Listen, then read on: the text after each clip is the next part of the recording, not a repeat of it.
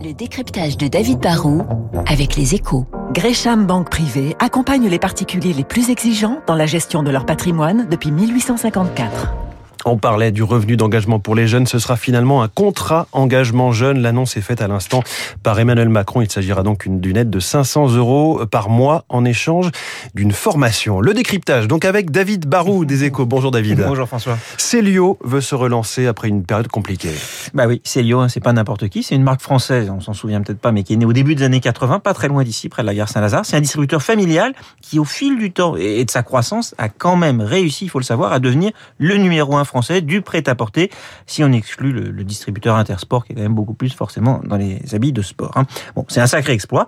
C'est un peu, euh, toute modestie à part, un peu l'équivalent tricolore de, de l'américain Gap, du japonais Uniqlo, de l'espagnol Zara mais c'est un groupe qui, même s'il est présent dans plus de 40 pays et compte plus de 1300 magasins dans le monde, bah, rencontre encore plus de difficultés que ses grands rivaux internationaux.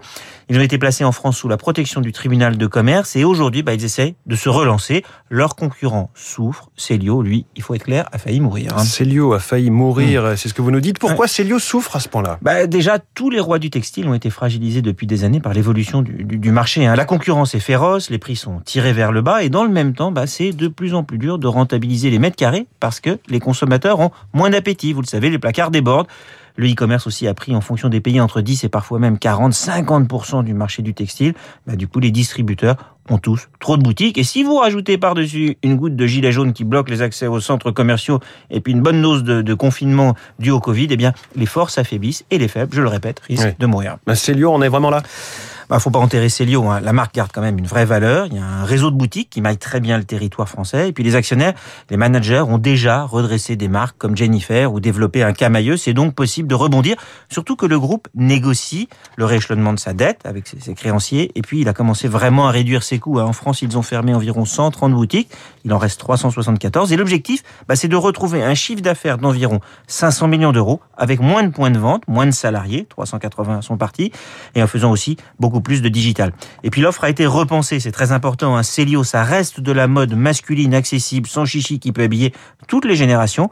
Mais pour rajeunir l'image, ce qui est quand même important, oui. ils ont passé des accords de licence avec Pokémon ou Dragon Ball, les rois du manga par exemple. Et puis ils proposent du, du sportswear, ce qui est nouveau. Ils ont aussi lancé une nouvelle campagne de pub sur le thème Binormal. C'est un peu le venez comme vous êtes de McDo, qui a très bien marché chez eux. Et si vous avez en plus des produits accessibles avec un prix moyen de 26 euros et un contexte économique et sanitaire un peu plus porteur, il faut le reconnaître, bah le rebond ne s'annonce pas facile, mais franchement, pas impossible. Hein. Le destin contrarié du Zara français, Célio, c'est le décryptage de David Barou tous les matins à 8h-5 sur Radio Classique. Et puis en ce 2 novembre, nous fêtons l'anniversaire de Lucchino Visconti, né en 1906 à Rome. Son anniversaire, ce serait le 115e hein, anniversaire de sa naissance. Il est mort en 1976. On va écouter quelques notes de la bande originale du Guépard, sortie en 63, bande originale signée Nino Rota.